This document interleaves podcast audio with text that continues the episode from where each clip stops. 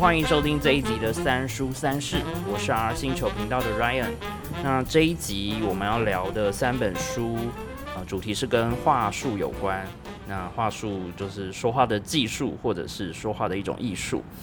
这次呢，会从不同的角度去讨论，有一些是真实发生，有一些是虚构的。那特别邀请了一个我的好朋友，大家好，各位听众朋友，大家好，我是江淑玲，呃，我现在在呃学校教书。嗯，淑玲是教哪一方面的？嗯，我教跟新闻有关的，其实就是在新闻系啊。好，那淑玲呢？她其实之前也有当过记者。嗯，那之前其实我们第一季的时候就邀请淑玲来陪我们聊一集。那今天因为上一次的反应很热烈，然后就有陆续有很多朋友分享说，很喜欢听到这一位来宾在讲解新闻相关的内容，于是我们又邀请他来。那我们今天要讲的第一本书是《狭小宅邸》。对，那里面其实讲的是跟房地产有关的故事。那淑玲，你应该没有自己去找房子，其实有哎、应该是呃要出国之前，零三年要出去念书之前，嗯，想说，哎、那时候刚当当了记者，当了几年，身上有一桶金，好，然后呃，长辈他们都会觉得说，好像呃，投资房地产会比较保有保障，嗯嗯，未来还有增值的空间。对，啊，然后就说，那要不要去看一看？那我们就去看了一个物件，哈，好专业，就叫物件这样。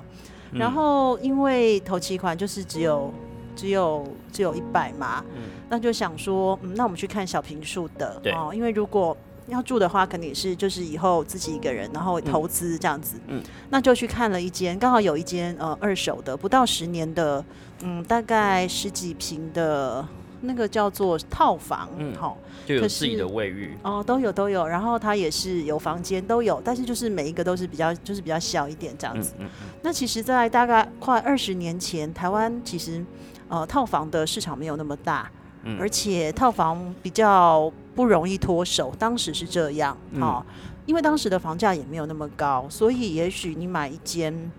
好，一般平数的室内二十几平的，就十平、二十几平的，嗯。可能六七百万就可以有了，而且是大楼。嗯。好、那买呃小套房一间大概也是两三百万，然后就会觉得说，哎、这样比较划不来。嗯，所以看完了之后，因为我那时候还是有想到说，哎、我可能记者不当了，我就要出去念书。有考虑到后面。对对对，就想说啊，那算了，然后就算买了之后，嗯如果没有收入的话，学生没有收入也没有办法每个月付贷款嘛。嗯而且我不喜欢过很辛苦的生活，嗯所以就没有。那回来之后，回国之后也是呃有看亲戚住的那个社区里面也有一间房子要卖。嗯那我通常都会从呃，比如五五九一啊，哈，或是其他的这会透，过网站。对对。对，先去做功课，先去看哈那有。透过房仲吗？我很怕房仲，因为嗯，其他朋友跟亲戚的的经验是，你只要给了电话之后，他就会有物件就随时要找你去看。后来我看了狭小宅邸之后，就发现说，哎、台日没有太大的差别，嗯我就很高兴，说我没有特别找房仲哈。嗯但是我回来零九年回来看，呃，回来台湾之后看的那一间是有找房仲，嗯。因为他是给房仲卖啊，所以嗯。不能够不透过房仲嘛哈。嗯。那照片跟实体真的跟实际真的差蛮多的，所以看了之后就没有很喜欢，其实是很不喜欢呐、后来就就算了，他就觉得说，哎，买房子哦。后来又有在看到，后来过了两年之后，又有在另外一个我原来出国前看的那个社区，又有看到一间在卖这样子，嗯然后它那个价钱已经大概涨了一点五倍以上嗯，好、那就觉得说，嗯，一一千出头万的房子，要不要这样子就给它杀下去？会不会买下去？会不会那个生活品质会很差？嗯，然后在犹豫的时候，哎、已经卖掉了。对啊。嗯，通常都是，呃，在你还在犹豫的时候，其实就跟买东西一样，你稍微有点犹豫，可能你嗯。想要的东西就立刻就会被别人买走。对，呃，小说里面提到的这个房仲的这个产业啊，刚好我也算有一点点接触过，是因为嗯刚回来台湾的时候，我进的日商，那它的母公司其实就是建设公司，嗯。它就是房地产嗯嗯。是是母体，嗯然后它但是所有跟房子相关的全部都是它的子公司，所以房屋相关的险、保险，嗯。然后建设公司，然后甚至租租房的，就算一条龙吗？它是一条龙，哦。然后还包到旅游相关的饭店，都是它哦所有的嗯。营业范围内。隔壁的部门其实就是做所谓不动产中介，嗯。就是专做给呃日本人来到台湾去租嗯房子。嗯。那我们也可以介绍台湾人去日本去租短租或是长租的房子这类。嗯。那里面的话术其实完全就是符合我们公司的一些训练。真的，你是说狭小宅邸里面的？对，譬如说早早上开会的时候嗯就要报告说你今天有几个客人来电，嗯，那没有来电的时候你有没有追踪？还是带看？带看，嗯然后成交多少钱，每一嗯天都要结算，嗯因为嗯是做跟国际有关，所以他会哦算汇率。譬如说你现在下定，嗯你可以付多少钱，我用当天多少利呃汇率折算给你，嗯嗯嗯怎么样怎么样，嗯嗯嗯。我们会比较优惠，OK 的这种方式去吸引客人。嗯，那我应该早点认识你啊，我就会变成某某某某主持人第二。防重女王，对 对，没有错。对啊，那所以其实里面呃，我觉得故事一开始这个主角非常的可怜，哦，他就是在公司受到非常多的，我觉得是霸凌哎、嗯。就防重业来说，他不是一个呃门槛特别高的行业，OK，就其实不管你什么背景都可以进去。对啊，。那只是说，也许比起其他人来说，他是比较。呃，排名比较前面的大学啊，嗯像我们会讲说啊，你如果是研究生怎么样，嗯怎么会来嗯当房仲啊？对，那所以他其实，我觉得这些主管或是周围霸凌他的人，其实嗯也是在羡慕他念书的这种好名校毕业的身份。啊，或者是说像当兵，如果是那种研究所毕业、嗯博士念完才去当兵的，也会让人家排，也会排挤，被排挤就对了。对啊，OK，那像他里面有提到说，他的大学时期的朋友不是就是。嗯、要么就是进了知名的企业，或是到了很大的公司去被聘用。那只有他不是对走那一条路，对然后他还是一直在防重这个产业继续的奋斗。他其实好几次都很想离开，因为不是他自己想离开，是他的主管都会都会就是明示暗示叫他要离开。然后，其实我看到这本书里面那种嗯，主管对属下的那种下属的态度啊，其实跟以前当记者还蛮像的诶、就是说他们讲话都嗯极尽商商人之能事对，很直接。譬如我以前写稿，一开始不会写，就会被说念了硕士有怎么用？稿子都不会写，你有没有写过稿啊？然后就在你面前把稿子丢到垃圾桶哦。啊，我只能转头默默的滴下眼泪，这样子，因为爱面子，不能在主管面前流眼泪。然后我就发现，哎、这个里面其实也是，就是极尽的羞辱他，还会用手，就 还会用脚去踢他，什么？我想，哇，这什么什么样的世界？然后其实，呃，里面提到的，我觉得最多环绕的主题还是在他对于工作到底是什么样的嗯想象跟认同，嗯就是周围的人每一个人好像都有找到自己在房地产业的表现方式。嗯有人是拼命打电话，嗯然后里面有一些场景很特别，就是嗯把那个话筒粘在手上，对不对？用胶带绑起来。这种很夸张，就是你随时哦随地要接电话。那像我们以前看别的部门在做接电话这件事情啊，如果你今天都没有一通电话打进来，哦。哦，你就有可能会被骂，真的哦、那叫朋友打啊。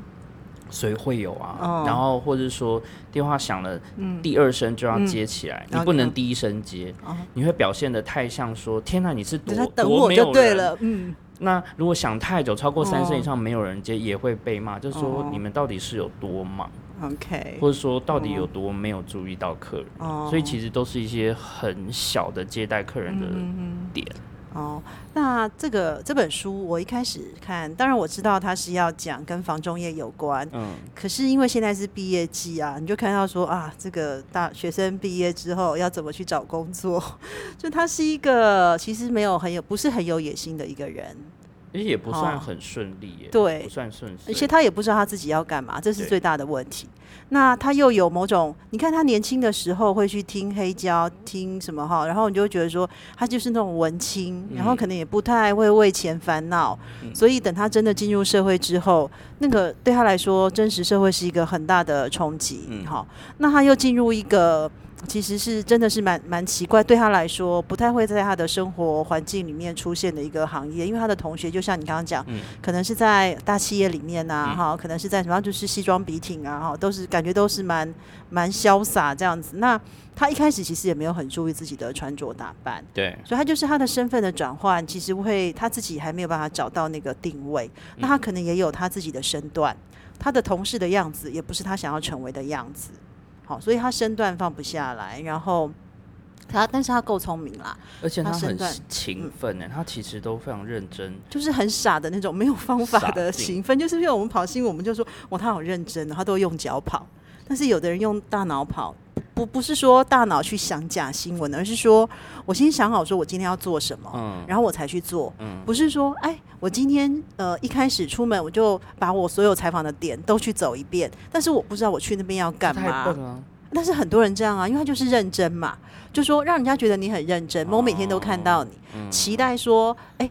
你受访者每天都看到你，嗯他会不会可怜你啊？哈，然然后给你你稿子，给你新闻什么？嗯对对对，当然这个有时候会有用啦。可是这个工作还是应该要靠，其实很多我觉得每一件事情都是要靠大脑，就是说你勤奋有必要，但是嗯你要知道你你要怎么勤奋法。对对对，所以譬如说，呃，你跑新闻要想一下，说我今天要去那边，我要问什么？哈、嗯我可能有看到昨天有什么新闻，今天有什么新闻，我可以再怎么追那个角度，嗯对不对？那他要当一个勤奋的重防重，他他应应该是说。对，你要打电话哈，然后你可能要打给谁？那你可能要，就是说你要想清楚，我今天是要去卖莆田的房子，还是我要去卖哪里的房子？嗯这里可能适合什么样的人？也许他也知道了，但是他就是没有办法去接触到那些他他要接触到的。那这个就是方法也很重要，他也不会问同事，啊，同事也没有要教他，就是每天傻傻，要不然就是背个看板看板当三明治人这样。就是说，他后来到了调了分店嘛，然后嗯去到跟了一个就是业绩第一名的科长，科长下面，就风川，嗯嗯嗯嗯，然后他其实就跟着风川跑了一个月嘛。嗯。那其实跟在科长后面就是边学边看，嗯。然后他就发现说。呃，别人在看物件的角度跟带客人走的路径改变了，嗯其实他眼前的风景是变得不一样。对，嗯就是有被电说，你以前好像都只有照你自己的方法去，而没有站在消费者或使用者的角度去看这件事情。我觉得那就是一种这个这个职场、这个职业、这个工作的美奖、美感。嗯好，他其实他科长一开始也不理他，因为一科长科长一开始也是一直羞辱他，就觉觉得不行，他直接跟他说：“你应该要辞职啊你就辞职，你就不行啊！”啊，那个科长其实他后后面其实才有那个梗出来，就是他其实在大企业待过，嗯所以他的做法跟其他的科长很不一样。其他科长就是羞辱啊，很粗暴啊，嗯他不会，他可能就是。欲擒故纵是爱理不理的这样子哈，那他他们那一组不是有三个人嘛哈，有一个就是很厉害的会卖房子对的，对对，那个常常都会接到比较多，就像我比较有名的记者都很容易会有消息来源给他讲东西，他 说他哪来那么多，对对对。都要找他？不。用，不人家都直接跟他说哈，这样，然后他也很会，因为他有办法把它做大哈，写的很重要。后来他是因为那个那个这个人后来走了，但还没有走之前，他就觉得说他剩下一个月，他就说那再给我一个月的时间，嗯我会我会做出成绩来。就他运气就很好啊，他就去卖一间那个都一直没有办法卖出去的莆田，就是离应该是离东京比铅较笔屋。对铅笔屋，就是我们常常看那个呃全能改造网以前会有有没有？地呀，下对，然后很高嘛，然后比如说号称二十几平啊，每每一层可能就是只有一间房间呐、夹对夹在人家的那个中间，然后左右都没有日光，然后那个因为因对，然后因为还不能够遮到别人的日光，对，所以还要盖得很尖。以前我都想说，哇，这好美哦，小阁楼有没有哈？还有阁楼上的壁炉，这样对，你就会觉得哇，那个那个以前都会觉得那个好棒哦，斜斜的是因为下雪要让雪掉下来，其实不是，因为是会去遮到别人家的那个日光那个是有法规的限制这样子。那他就运气很好，刚好有一个刚好有一对女性朋友，其中有一个要找房子，对，然后就卖出去了，所以他那就是运气很好，就卖出去了。所以当他科长问他说：“你觉得这栋房子会卖出的原因是什么？”他不是就讲说知，道，呃，可能就是运气好吧。对，他就觉得是那他说：“那你有办法再用同样的方法再继续卖下去吗？”他也知道他不行，可是他不知道方法。对像如果在报社啊，有没有一些新进去的人，或者是说有一些比较资深的主管，嗯就很容易就说。你就是不适合跑新闻，你应该要转职。不会耶，因为那个新闻行业的 流动率很高，他们常常都会记者常常会缺，所以他不敢这样跟你讲。怕留不住。嗯，对啊，因为他在找人很麻烦，然后都已经训练好了之后，又又在走，其实很麻烦。所以不会有那种就是这个这个现在现在是很麻烦呐、其实，在我当记者，或是甚至我更早的前辈，其实记者是一个大家还蛮想要进入的行业。嗯嗯嗯现在其实也是啊，大家都说记者不读书，可是记新闻系的那个招生的入学率很高啊，都都九十五、九十八，百分之九十五、九十八。对啊，新闻系、广电、传播这几个还是还是到现在很热门。对啊，就是青，就是年轻人还是有那个憧憬，想要改变嗯，世界，其实是想要当主播啦。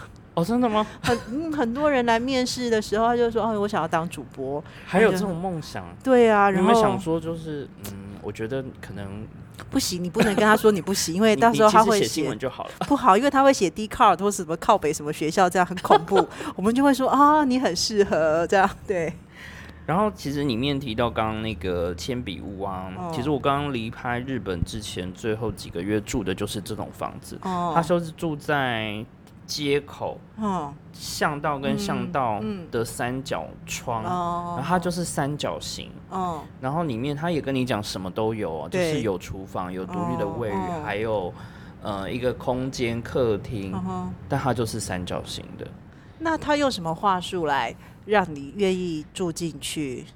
交通很方便啊。呐、他说一楼你不用搬上去，你看二三楼的多辛苦，那行李上上下下你每天都很难，然后再就这边离其他的交通，呃，比如说离车站很近，的确真的很近，哦，然后离可以看得到烟火，可以看到那个。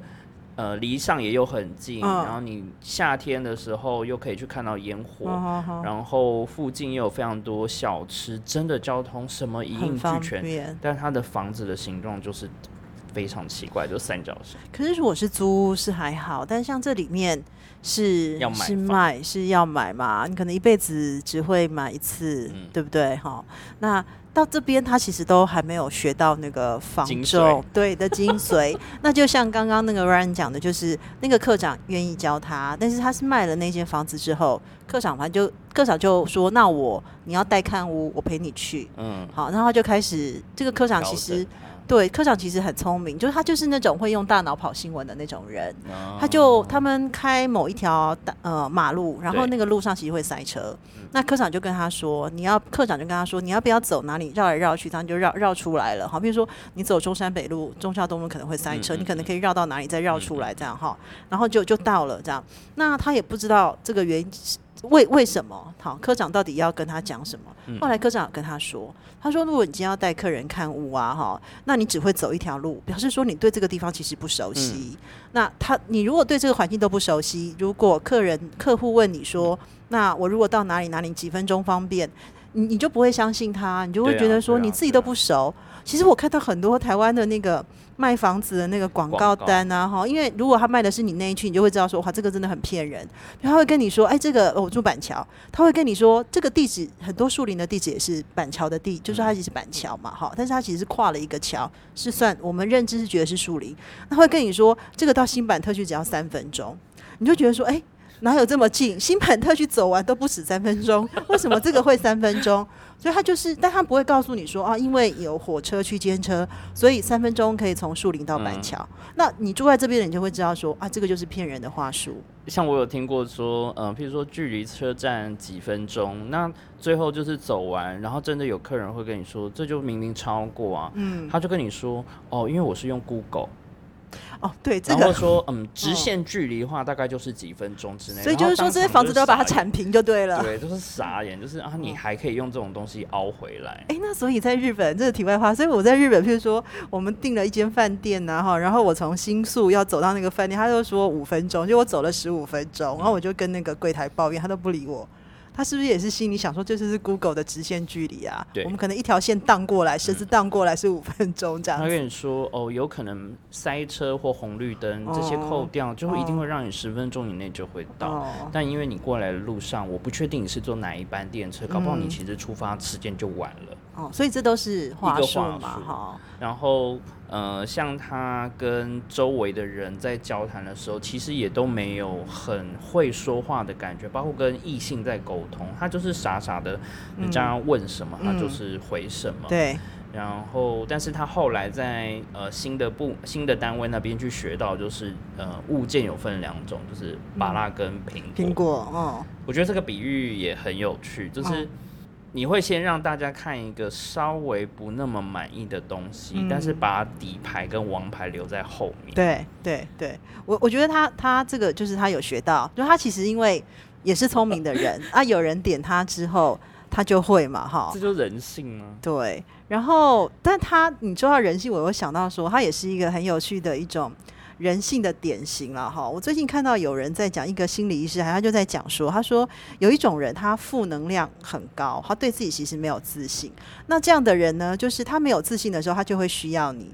但是等到他有自信啊，应该说他他顺利的时候呢，啊，他不顺利的时候，他就会需要你，他就来看你。嗯，那呃，当他顺利的时候，他就会变得很趾高气扬，态度都不一样。其实我们身边也会有这样的人，超 超多多，对不对？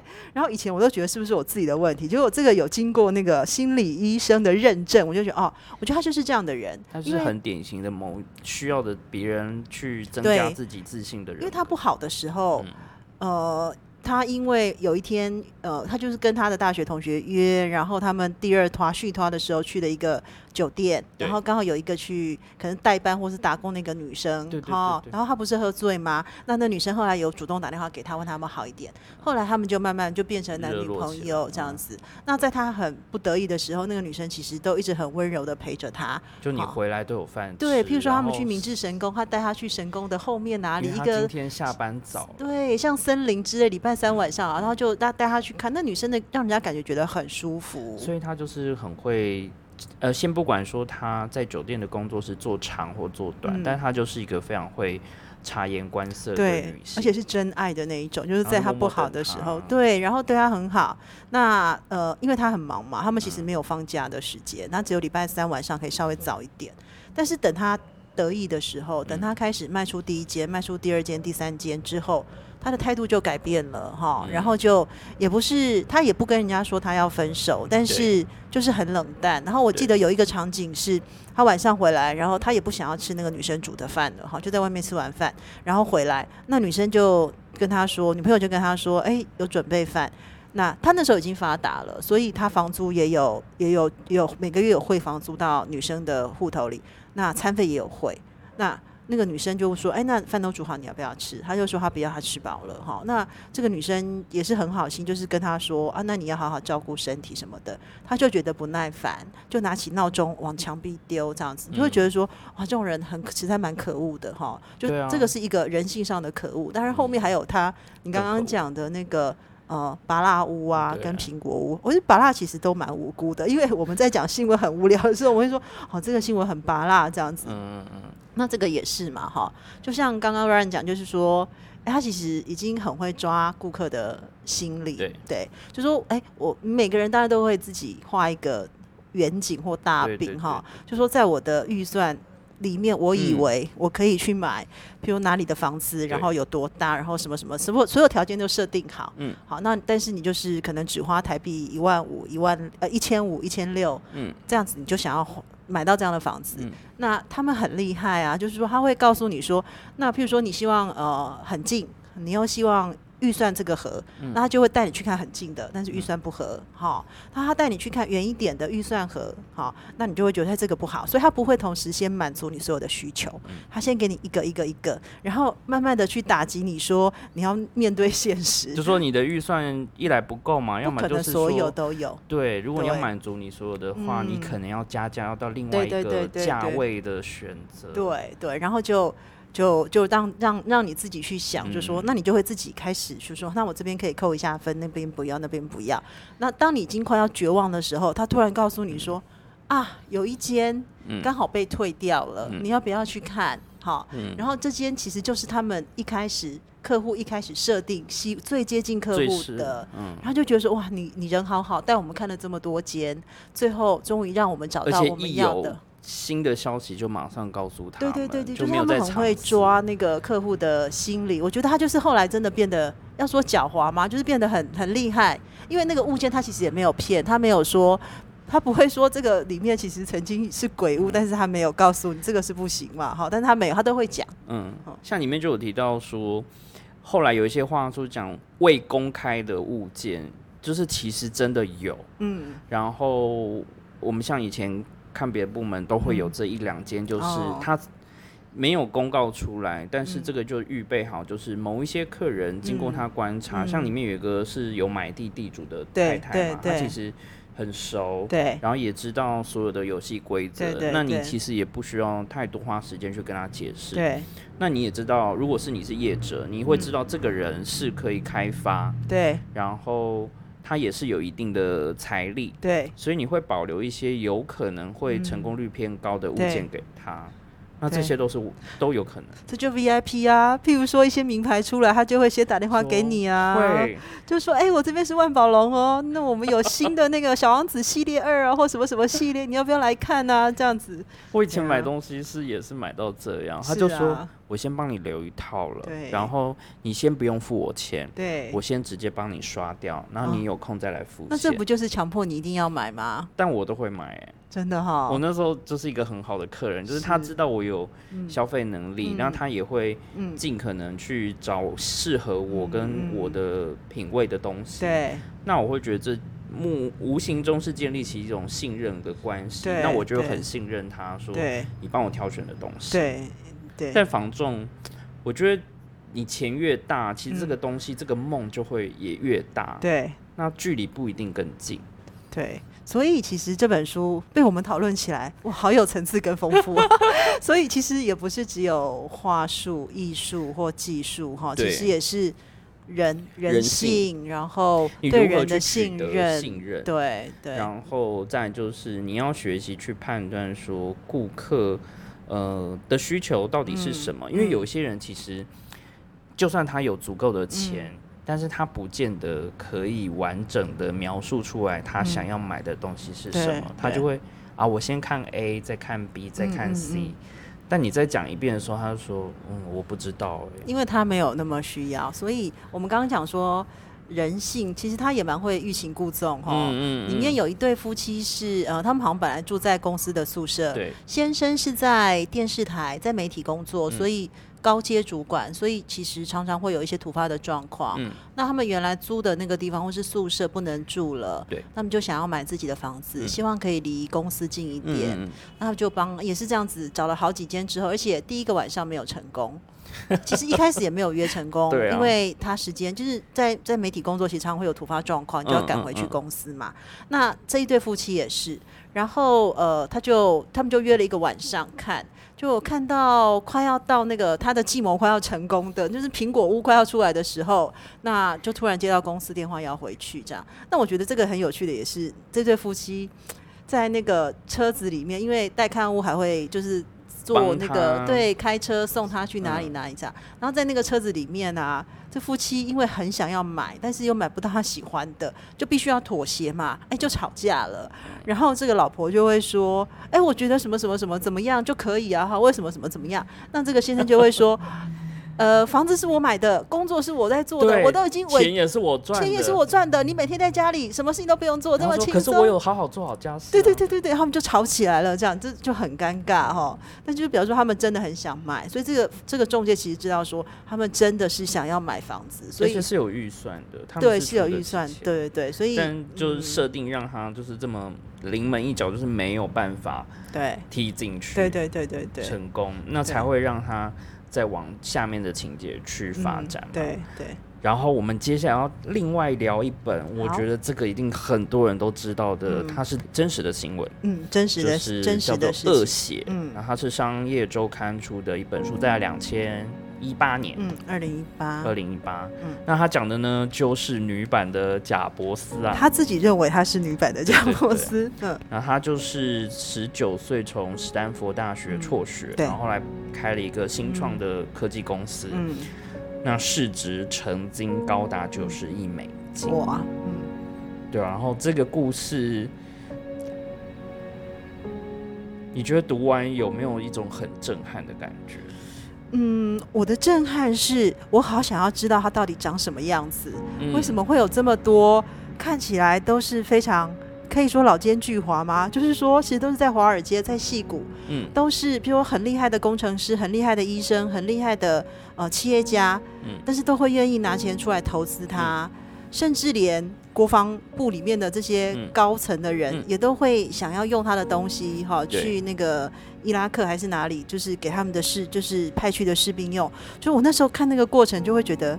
这真的，这是真的吗？哈，但是当然它是真的，因为它是嗯纪实才写的嘛，哈。我就觉得说，哇，这女的到底有什么样的能耐，可以让不管什么年龄层的人嗯都这么愿意为她工作？那当然，她铺陈出来的，或是他画的那个梦想，嗯确实会很吸引人，哈。可是，嗯因为像这个作者，其实他就是一个资深的记者嘛，嗯那他也得过普利兹奖。哦，我觉得他在写这本呃真实的新闻事件的时候，其实他的铺陈写的非常好。他一开始就用了一个呃，把这个梦画出来，先让大家大家看到这个雏形。嗯。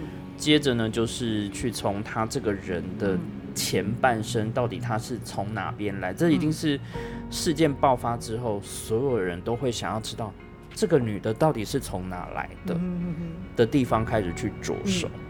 对，就是在这样的铺陈之下，你会慢慢慢慢，你就像是当初相信他的人一样，嗯。一个一个，你也就是会被吸进去。对，所以我觉得这本书，呃，在读的过程里面，我会很惊讶，说我不会觉得不耐烦，嗯，因为其实里面有非常多的医学的术语、化学的术语，对，然后呃，机械啊、电脑啊等等，哈，是我觉得以我我是一个文科生嘛，哈、其实应该会觉得很有距离，嗯。但是不会。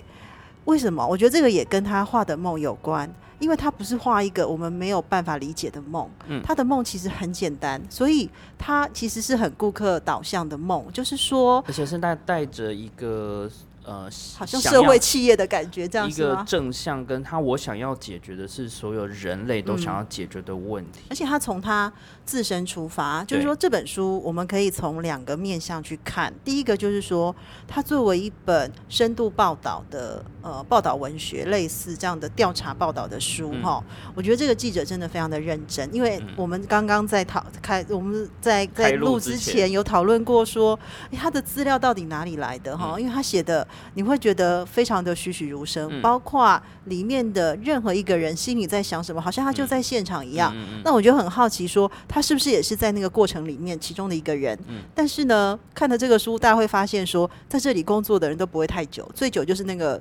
从一开始跟他一起工作十十年的人，嗯后来也抑郁自杀了，这样，所以其实没有一个人是从头跟他跟到尾，除了他自己之外，跟他男朋友哈。那为什么他这个故事可以写的这么这么仔细，又不会让人家觉得？所以我觉得记者很厉害。所以这个第一一方面，我们可以从如果我今天要当一个嗯。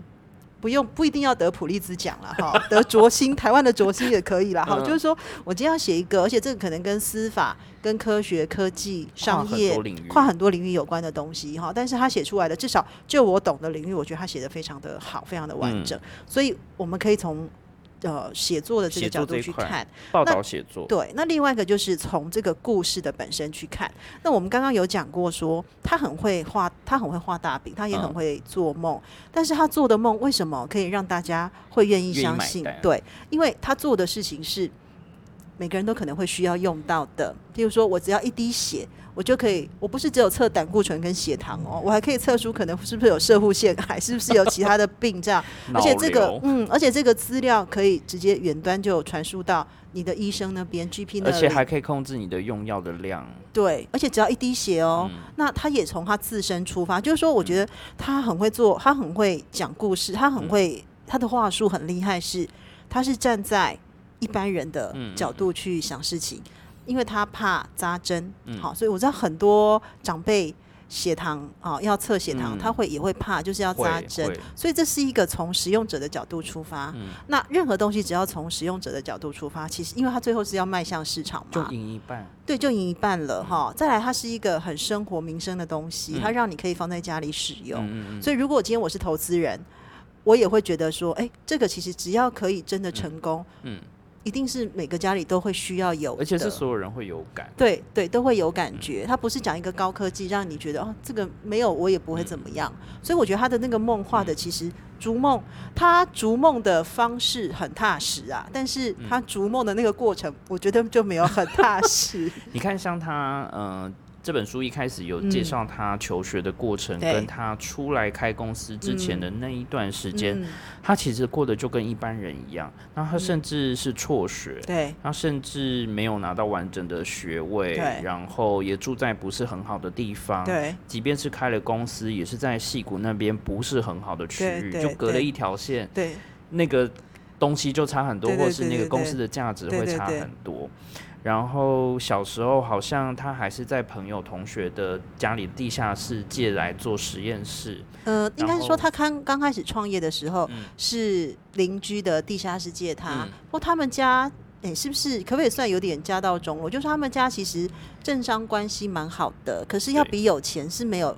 后来有点想要偷他，就是先去注册，对，第二、第三代都把钱都赔掉之后，他们家其实没有到那么好，就没有那么有钱。那个政商关系还还是在，对，包括他念的学校，其实这些人脉都是一些潜在的一些投资人。对对对对。那我觉得像他小时候，我觉得印象最深是在他小时候长大，嗯。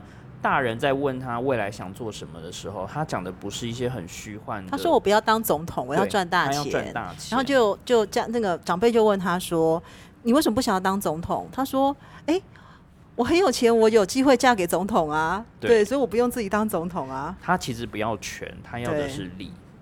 我觉得他都要哎，只是说，嗯，他觉得他有钱了之后，他可以再得到别的。他当了总统。不一定会有钱，但是他有钱，他可以嫁给总统。那跟他自己当总统，以他那种，你会发现他在经营公司，其实他野心很大，而且他非常的独裁，对，所以他其实他很聪明。一个十八九岁，他就知道他要什么，所以他就辍学，他也不要念了，这样。但他后来离开要创业之前，找了他以前学校的老师嘛，他其实也是非常有心机的去找到了一个。嗯，可以帮他背书，甚至是有一些呃威望的人，嗯，然后在他旁边，那你去做任何的呃，譬如说去跟去开发的时候，他是一个非常有利的呃根据，就说哦，也其实有一个这样的人认可，他已经肯定了，所以不用担心。然后你根据了一些现有的东西，我觉得他很聪明的是可以用一种很跨领域的想法去把不同领域的东西结合。那你会发现在过程中，这些愿意投资他的人，其实不是每个领域都那么了解，他们就是有钱，对，然后不缺钱，对。那你跟他讲了太仔细，他不要听。其实投资人也是这样，对。你不要跟他讲太 detail，你要跟他讲说，你接下来可以做什么，对。他对你有信心，他就是会投钱。对对对，譬如说他那个在中间，呃，中间前半段的时候，他也是有分别跟一家连锁的药药局合作，但就类似我们现在看的什么新医啊，或什么这样子。对。然后另外一个是超商。对。所以这两个是可以让他铺货的地方，而且点会很完整。那他也不用去跟这两家说我们要做的这个东西，那个技术的复杂性有多高，然后要用什么样的化学、什么样的技术来做，他只要告诉他们说。客人来，然后你可能有一个空间给他，然后你只要给他一滴血，他只要给你一滴血，就可以马上传输到哪里哈，然后几分钟之内或半小时之内就可以测出七八十种结果。所以对药局或是对超商来说，他们要的就是这个效率啊，跟最简容易操作、好拿、方便携带。对，这应该就是呃人的需求。请看，像苹果，像它最。崇拜的贾伯斯要设计的就是要符合人性的东西嘛，对，然后又要设计精美，对。那中间有一段，我觉得就是公司慢慢扩张之后，他找了一个就是以前 iPhone 的设计师进来，一个女的设计师，对，然后告诉他说，其实你连你的服装都要改，所以他以前穿的是比较。邋遢，不太像一个公司老板。对，他后来因为这个建议之后，他开始穿是黑色高领高领套头，然后包头包头，然后因为他是金发，我觉得这个象征太明显。哦，然后他连声音都要学贾伯斯，所以他呃跟他的那个同事下属讲话的时候，会用很低沉的的。接近男音的声音讲话。结果很好笑的是，有一次他同事，呃，好像是晚上比较晚啊，还没有下班，然后就听到这个伊丽莎白，好，就是这个女主角，她很兴奋的声音，哎，就露出她原来的女孩子的那种比较尖啊、比较开心的声音。他们才知道说，哦，原来他平常的声音是刻意压低，哈。其实我最近前阵去接了一个工作，然后那个地方的高阶的长官也是一位女性。嗯，其实她也是让我看到有这样的转变。哦，她在面对不一样的年纪、不一样的类型的访客，甚至是投资者的时候，她可以很轻松的转变他说话的语气跟用字，还有语调。你会发现说。我的天啊，他怎么可以这么的？一人分饰多角，完全是不同的呃姿态哦。他如果遇到那种是比较多，然后稍微比较有辈分，跟他觉得这个场面如果太高调或是太强硬，其实会有反效果。对，他就尽可能的压低自己的姿态，低到就是他就像你邻居的姐姐一样。可是当有一些场合是他可以。小范围内就是一个个急迫的那种，他就会有一种很至高的感觉，就说其实这个是你的功课，你应该回去自己想的方式把对方推回去。对。然后我第一次觉得说，天哪，他太会用。后来知道他就是学戏剧的。哦，所以就是一人分饰多角嘛，就很会演，很会演。但是，嗯。这样子的例子，然后再回到那个书里面那个女主角伊丽莎白，嗯，我就会想到说，呃，其实后来从她公司离开的人，或者是说隐约觉得这家公司有问题的这些呃准前员工啊，哈，他们其实开始在觉得说，哦，原来他的声音是可以假装的，原来她可以隐藏她让她男朋友在公司担任要职这样子的事情，如果。这些应该要公开，或者是说这些很自然、自然的这种呈现，他都可以假装。嗯，那我们怎么可以？我们如何能够安心或放心？他给我们看的这些数据，或是他给我们看的这个梦想，他不会是假的。而且，其实他的很多做法很新创公司的态度。哦，譬如说，他找了两组不同的人在做同样的事情，让他们互相竞争。从不竞，他只要从中获得就好了。哦。那这个其实不是什么太新的伎俩，但是他很成功的去说服这些人，默默的，他们这些人可能都是抱着一个想梦想，然后甚至有想要创新的心情进来，嗯嗯，但是他就利用呃伊莎白就利用了这个点，嗯，去呃运用他们的这一块，然后就是在加强，而且因为他找的其实，因为他找的都是很聪明的人。然后很优秀的人，这样的人不愿意服输，对，所以让他们自己打一打。其实这跟一些政治人物首长蛮像的，就是说让下面的人自己打一打，然后打赢的就适者生存。对，但是我就是获利者，所以你们谁输谁赢，对我来说其实他只需要漂漂亮亮的出场，对，他只需要出去。我觉得他很厉害，就是他一定是很会说话的人。对对对，才有办法，就是即便你在没有任何根据，或者数据是错误，甚至没有任何成效，还可以说服别人拿出钱。所以我觉得这本书其实很适合放在商管、气管、商管传播。对，不一定要什么总裁什么什么这样子。我觉得这个真的很适合放在你怎么自我行销，然后呃，企业主管你要怎么样有那个气势、架势、那个气场，这样。我觉得这个。比这个故事对比这个故事本身告诉我们说商业有多黑暗呐，哈，这个公司有多黑暗，我觉得还更有教育价值。然后他也成功的用了他自己的方式去找到不同的投资者，嗯，愿意继续甚至继续支持他，不管是钱还是精神上。然后，但是他同时又会用一些我觉得是人性。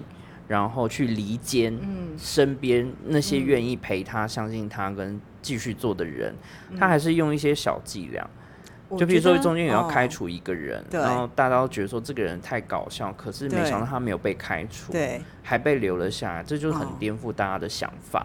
但有时候这就是在上位者的一个心机。嗯，你越是要叫我，猜不到我，你猜不到我的心机，而且。我为什么要照着你的想法？那如果哦都是你照你想的，那就嗯给你当老板啊。不过他真的在这个他的那个创业过程里面，他真的是一个非常 dominate 的一个人呢，就是大概只有 只有她男朋友可以治得了她，连她爸爸都没有办法。然后，真的让身边的人，我觉得他搞不好才是被控制的人。而且他战斗力超强哎，就是说今天不管你有没有得罪他，他只要觉得你得罪了他，立刻叫你走。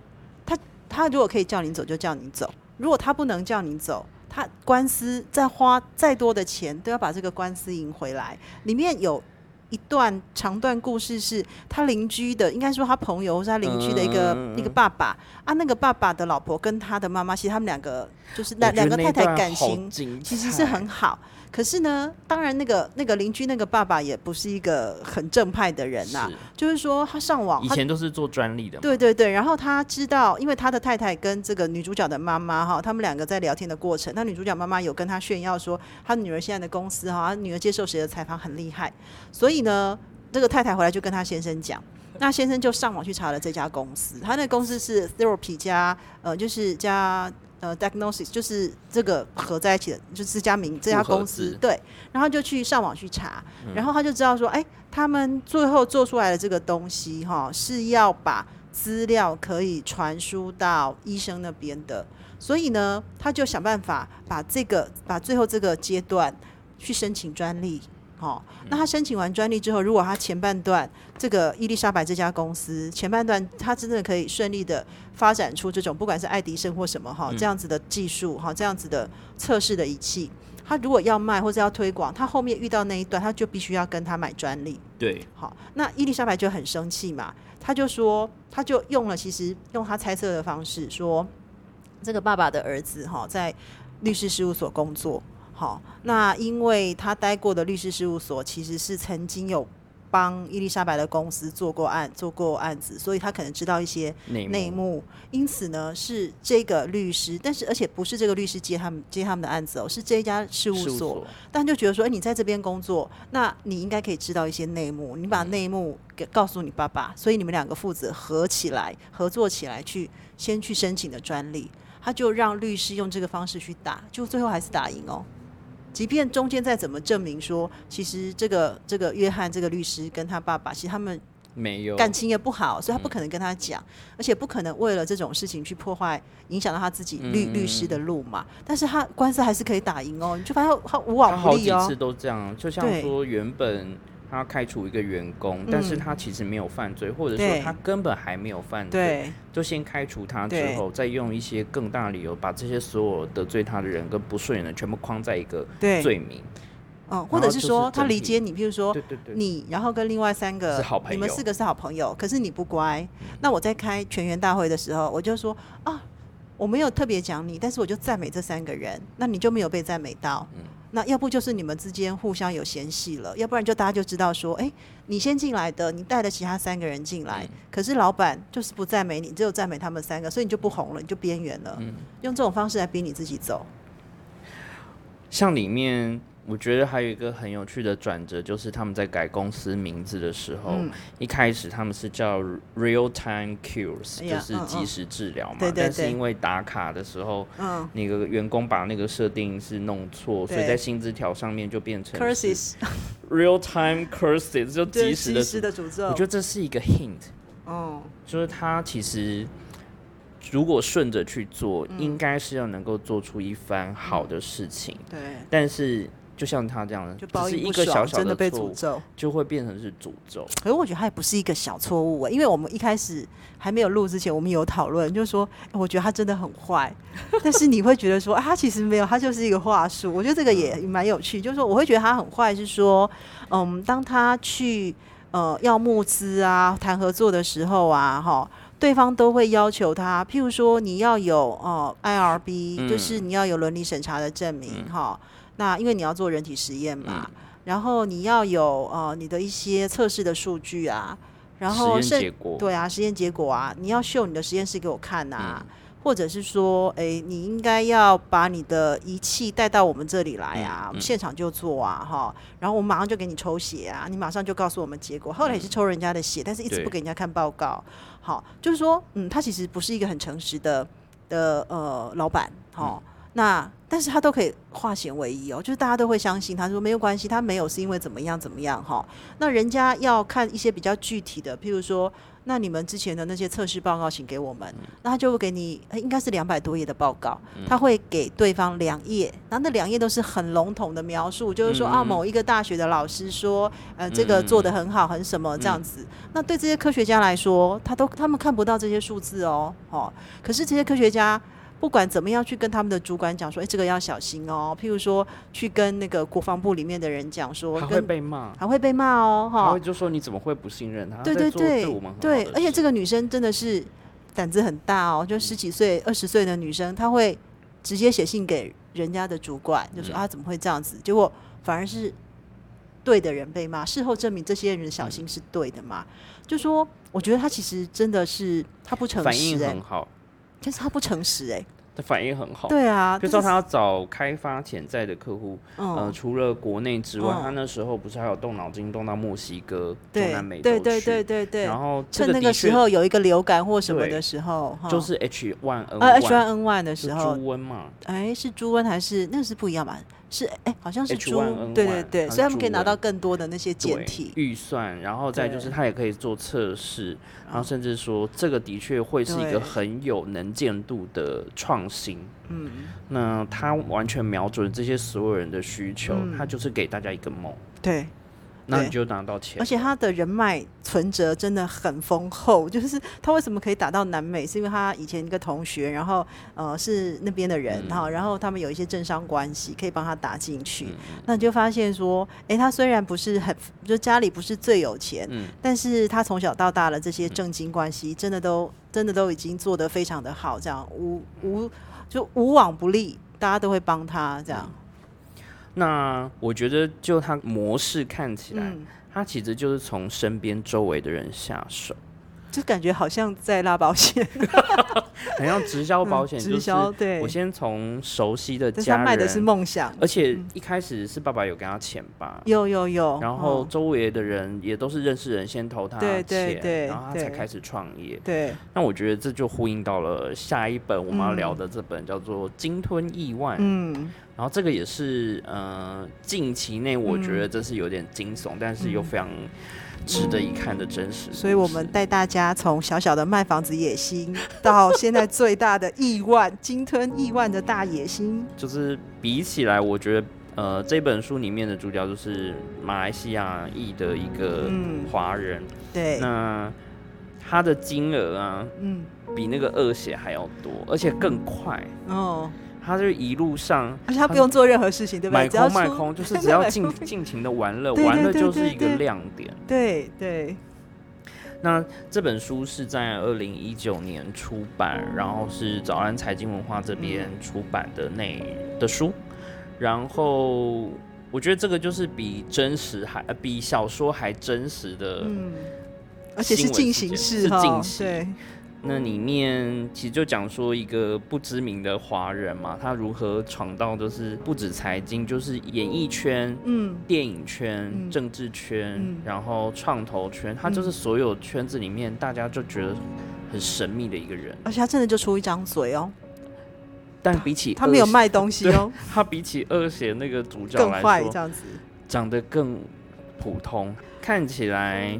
嗯、不是那，就是一个很平凡的年轻人，嗯但是他也是有一个很有趣的身家背景。嗯就他的爸爸，他们早些年祖先也是，呃，从中国那边到马来西亚去，然后嗯跟当地的华侨结婚，对才开始慢慢有自己的事业，然后嗯经营这样子下来。那后来其实几乎他们全家人也都全部聊聊了 key，对哦，嗯，就是要假装自己是富豪。对。我觉得在看书的时候也会有想到那个韩国的那个电影啊，我我我在看这本书是我去年看的，嗯。然后我那时候看的时候，就是觉得有一个直觉，就觉得说，因为大家真的都是看表面呢，就说啊，你用很好的东西呀，哈，然后你有游艇啊，你有私人飞机啊，也不管你那个东西怎么来的啊，哈，然后你每天都可以，因为他会骗，他可以骗倒这么多人的最大的点就是说，嗯，大家觉得他很有钱，好，所以他可以有私人飞机，他可以一天到晚在开 party，他可以怎么样怎么样。但是也没有人去想说，哎、他都每天都是没有在干钱嘛，哪里来？钱到底哪里来的？所以其实会被他骗的人也是有，也是有类似的特质吧？哦，我觉得他几乎可以当一本教材嘞。什么样的教材？如何骗人的教材？嗯、你如何利用手上现有的资源哦赚取最大，甚至哦超越你预想的金额或是哦利益？哦，那他会一步一步的去铺陈，譬如说，他会先连接周边人的关系，对。他先从学校这边，他父亲很有计划的送进一些呃民贵族学校去，然后在那边他就可以认识到像中东，嗯，或是说其他国家的一些。知名人士或权贵人士的小孩，那透过这层关系，其实无形中，等到他长大，他其实就是在大学的时候就已经开始利用这些关系做一些事情。其实是哎、你看台湾现在很多的教育，从就是说父母在帮小孩从幼稚园开始，但我没有像日本那样子，但是很多人在帮小孩找幼稚园啊，然后私校啊，这样一路上来，其实就是在帮他建立他的人脉存折。嗯，那我在英国的时候，我也知道有一些嗯台湾的妈妈、爸爸妈妈，嗯他们其实过去可能呃从日嗯从台湾过去有一开始可能是嗯公司外派，嗯，后来公司在那边的据点收起来了，嗯那他也习惯在那边生活，就没有再回台湾。那小孩出生慢慢长大，他们就会送小孩去念 boarding school，就是寄宿学校。那念寄宿学校，我们听起来好像就是说，哎，台湾可能是不乖，小朋友不乖，你让他去寄宿这样。但他们不是，对他们不是，就是说让小朋友去那边念书，那会去念书，因为他那个学费哦、嗯不便宜，尤其每个呃，应该除了每个学期要付钱之付一笔钱之外，每个月的生活费，譬如说我在那边的时候，大概十六七年前，我听到的就是一千多磅一个月，一千多磅，好、那那个时候可能是一比六十五、六十八，所以等于就是一个在台湾的一般的中阶公务员一个人一个月的薪水。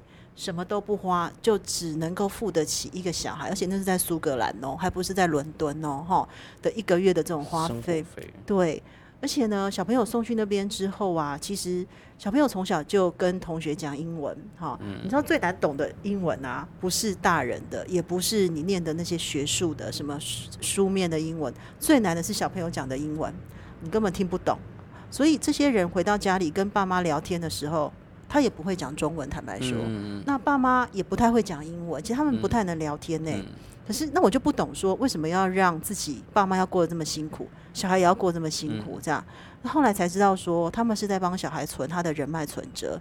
像里面一开始在讲他呃一开始的小时候的学习过程的时候，就有讲到他周边的那些亲戚，嗯。跟他后来信任的一些手下嗯。或同事，有讲到呃说英文的口音这件事情，因为嗯马来西亚华人会有一个讲英文有个腔调，对对但，是因为他很早就出去，所以他几乎没有这个问题。那这个就是一种你的 accent，就是你的高不高尚的，你的你的阶级或者你。使用的词汇是不对是，呃，譬如说你是在美国的哪一区或对哪一个州才会讲的，那可能就很明显会有阶级之分。对，嗯那我觉得他就是很成功运用他现有的东西去转，嗯，啊，譬如说他真的是没有东西用，他就是买空卖空，对，然后他没有什么，他不用付成本啊，嗯对，然后再就是他做很多事情做得很到位，就是说我今天要把它当成一场秀，嗯，即便是我是一个呃，就是生日会上的寿星，嗯，但我也把让所有的宾客让他们像是自己就像是这场活动的寿星主角一样。嗯嗯，嗯享受到同等的待遇，对这个就是很会站在别人或者消费者立场去构思。嗯哼哼哼哼，那这个，我觉得这是一个很小的细节，但是嗯其实诈骗人就是着重在他也是有他的长处啊，过人之处这样子。然后呃，他要去说服这件事，除了说他要能够先想之外，嗯我觉得他有把呃专业的东西分给别人，嗯，那他嗯只需要负责出场，因为他其实没那么专。业，嗯，那他做一个很聪明的方式，就嗯。是他在所有的呃设定之上都不嗯。让自己挂名，甚至嗯出嗯现在呃公司的体制之内。保，护自己。永远都会留一个就是 Plan B，嗯嗯，就是你不要挂，或者是甚至不要经过，嗯甚至你没有嗯讲到 email，嗯，就是看过之后立刻要删掉。对对对，他这些所有事情都是已经在设下一些，嗯。我之后如果要逃跑，或者说被发现之后，我应该还可以自保。杀人要就是犯犯案要把指先把逃跑路线规划好。对，然后指纹都要弄掉这样子。嗯，嗯那呃，这本很有趣的是说，我觉得他的钱，他并不是说所有事情都像表面上看起来这么顺利，他当然也有受到挫折，包括嗯资金运转嗯不够的时候，嗯嗯他又必须要想办法去骗更多钱，骗更多钱。嗯这件事情很厉害，因为嗯。如果是脚踏实地人，就说。嗯那我不然就是从从头开始，嗯或者说，那我再试着是不是能够真的找到一些值得投资的公司，嗯看能不能从真的获利那边对。去。但对他来说不是，嗯。他说那这个正好就是一个呃契机，嗯。他的危机就是让他能够刺激他找到更大的资金来源，甚至嗯。是接触一些更高权位的人，对对，所以他才可以签得起说中东要投资马来西亚，的这一块。嗯。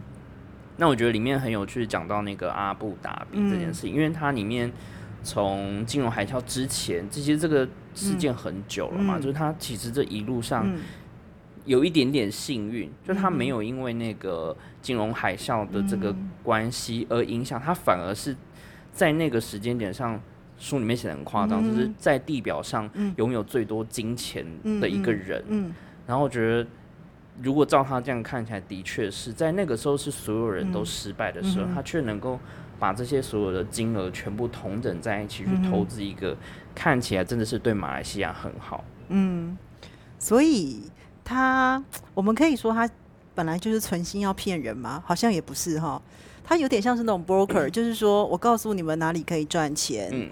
然后我提供资讯，嗯，那这个资讯虽然很高价，嗯。但是呃，接受的人也会相信说，哦、我愿意付这样的高价，嗯。因为我听了你的资讯之后，我可以把它转换成更多的钱，嗯。哦，那所以这三本其实，哎，现在我怎么突然要帮你总结？就是说，哎，这三本其实我们会看到话术啊，嗯。最更大的是一个梦想啊，嗯。就是说买房子的人他其实是有对家对自己房子的一个想象嘛，嗯。哈、然后嗯，第二个伊丽莎白的这家呃新创公司，它其实给我们看到的是一个让病人可以更方便的，嗯可以去测呃很容易的更知道自己的状嗯况，然后卖卖这些东西相关周边的人，他们也可以从这边获得很多的钱，嗯那个是梦想。一个是买健康，一个是买一个是一个是钱嘛，哈。嗯那第三个这个其实也是一个梦想，就是说大家都梦想到要要更有钱，嗯但是这三个故事同时也让我们去反省说，我们看到的真相不是真相，我们看到的表象也不是表象。嗯其实看了第二，尤其是看到第三个故事惊吞意外的时候，突然会有一种觉得很舒服的感觉，就是说你再有钱，你再会骗啊，你最后还是在跑路。但我反而是会觉得说，即使你再聪明，你还是会被骗；即使你念到多高的名校，你拥有再多的钱，只要你贪心就会被骗。我只要给你一个梦，对，你就会想要去赚到更多，从中获取嗯。更大的利益。这就是很多商人的心态，他成功抓到这一点，嗯。就是你。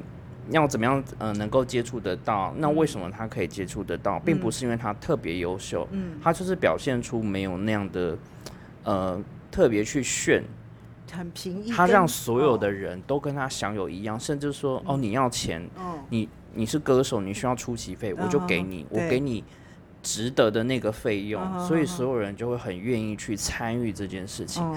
然后包括那个里奥纳多哦也是，也都掉进去这个局里面，甚至成为他投资的电影公司制片拍的那个主角，就华尔街之狼。对对对，那这一定是他人生中最讽刺的一件事情。自己也自就是找 你自己就是自己对，就是那的主只狼角。这样，嗯。然后不只是电影当中，你在真哦实人生当中也是这个诈骗骗局里面的主角之一。，对，那其实现实当中，像如果像熟林常去、呃过去在嗯采访的经验，嗯一定会有一些接触到政治政商界的人，对对那他们很容易会。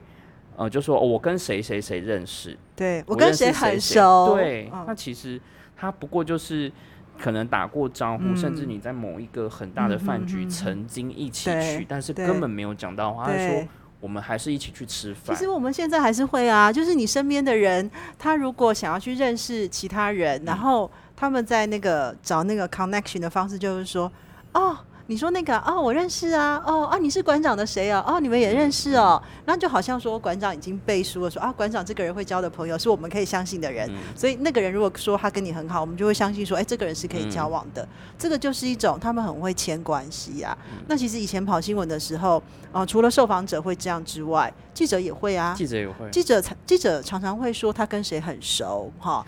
那那我们你知道我们还很菜的时候，就会说哇，这些大哥大姐好厉害哦，他跟部长也很熟，他跟总统都很熟哈。说我有他的电话，对，然后呢，那个我明天要去采访他，我都已经跟我跟秘书超熟，他的行踪我都知道，超熟哈。然后他也有时候他不会跟你说很熟，他就说哎你怎么有这个饮料？他说啊那个秘书就拿给我啊，你就觉得哦。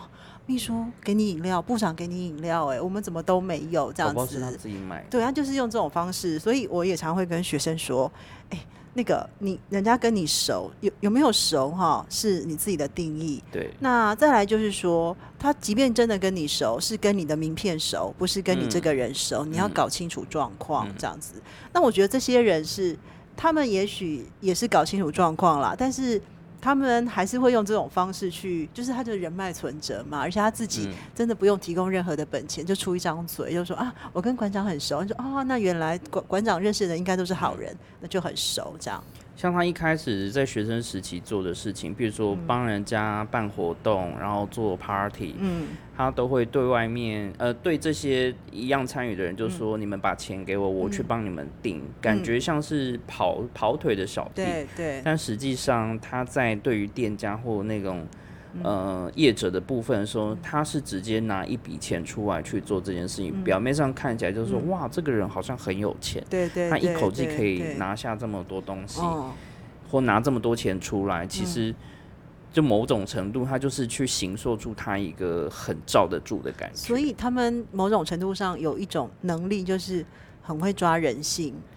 我帮你跑腿啊，但是。我帮你跑腿，那些人可能会觉得说，哦，这种太琐碎的事情不应该是由我这种身份的人去做，但往往获利的都是这些中间 broker 的身份。对对对。然后像台湾很多那种新闻诈骗的，就是团购的人哦。比如说，你说透过我买，对，你透过我买，然后说我可以直接，我有认识谁谁谁，我可以在美国拿到很便宜的价格，那我们就是一起凑，然后那个大家一起 share，对对对。那后来就是很多都是捐款逃就不见了，这个很像以前在跟会导会类似导 会这样子，但他就是有抓准了这些人的想法。对啊，因为我我想要，我想我不想麻烦呐，所以我拜托你去做。那大家都这种心态，就拜托你去做。然后你在老你在那个厂商面前也很有面子啊，不用分期，不用机票，现金，直接现金。我先帮大家垫这样。所以他的话术更高端，而且他可以说服得了这么多不同领域的人，甚至他都不是很懂。嗯，那大家也会怀疑说，那这个人究竟懂多少？他没有很轻易的去把自己的优点跟缺点暴露出来，他其实就是藏拙。很懂得藏拙的人，但是外外表好像真的蛮重要，行头真的很重要。他开始有做做打扮嘛，然后行头包括周围的人也开始越来越呃穿的越体面，然后是因为他们去谈判，然后甚至包下飞机，对，然后游艇啊、游轮啊什么这样子。所以其实长辈讲的没错，就是你要有体面，就是你要打扮干干净净，然后手表什么这些都要弄到，不管你今天。讲的东西再烂，你只要站出去就是一个气势。哎，真的哎，这个可以分享我个人的私人的经验，就是譬如在外面有一些，除了在学校之外，在外面会有一些哦会议。嗯，那这些会议虽然我年纪也不小，但是通常去开会的年纪都会比我再大一点点，而且男性居多。哈，那我每次。轮到我要讲，就是说我在讲话之前，我就发现说，大家到现场有时候会换名片呐。你发现这些男性年长的与会者，他们都互相换的很高兴，这样子。那因为我也知道说这个就是一期一会，所以我也不会特别去换名片，因为换完回去其实你也就是丢抽屉嘛。那他们就换的很高兴，就就没有人来理我这样。后来我就觉得说，哎，虽然我没有想要理别人，可是你这样子被边缘也会觉得心情不太好。所以呢，就下次出去的时候。笔呀，别人用那个圆珠笔，我们就把万宝龙拿出来。好，那你不要以为没有人看到哦，其实他们有在观察。嗯，好，那他们呃，就然后你在开，然后你讲话，你开始讲话的时候，他们就会也会发现说啊，原来你不是一个看起来比他们年轻的小女生这样。所以这个书虽然他这样做是不对，但确实就是外外表不是说真的外表，就是说我们要用一些方式哈去说服别人，那个气场什么，确实也是要靠一些物质的东西来来协助。所以它是一本很好的教科书。对，像我们呃以前在日上的时候，主管就会教这些方法，比如说你的钱包、你的名片夹，你要用好一点的，因为你出去见客户，打开的第一个人家会看的就是这件事情。对。然后再就是你在说话的时候，今天越多人越重要，你要讲越慢。哦。你不要一口气讲完所有的事情，你要留一个空档或，然后但是呃，对方如果很礼貌的跟你换名片，你当然就是很主动礼貌的去打招呼。但是如果没有人靠近，你反而不需要主动去散发名片，这样那个。越容易在那种场合大量去发名片，他就是刻意要去认识所有人。对。可是越重要的人，他会说啊，不好意思，我今天没有带名片。我都这样，但是我真的忘记带。但他真的不一定是没有带名，他在试探这个人。就是说，今天没有带名片的话，我想不想认识这个人？说我是真的想要请教他。对，那我就说，那方便跟您留个联络电话，或者说我可不可以打到学校，或者怎么样？那因为之后有事情想要再麻烦您的时候，他是真的想要认识你，不是只是。或说如果没有带没有关系，那我的名片在这边给你。那如果说有机会的话，也可以找我。就是，那个想法，我觉得那个过程就是在换名片那个瞬间就太多。事情跟呃决定会可以看得出来，这个人嗯哼是不是值得深交的人，或是要不要继续下去继续交往？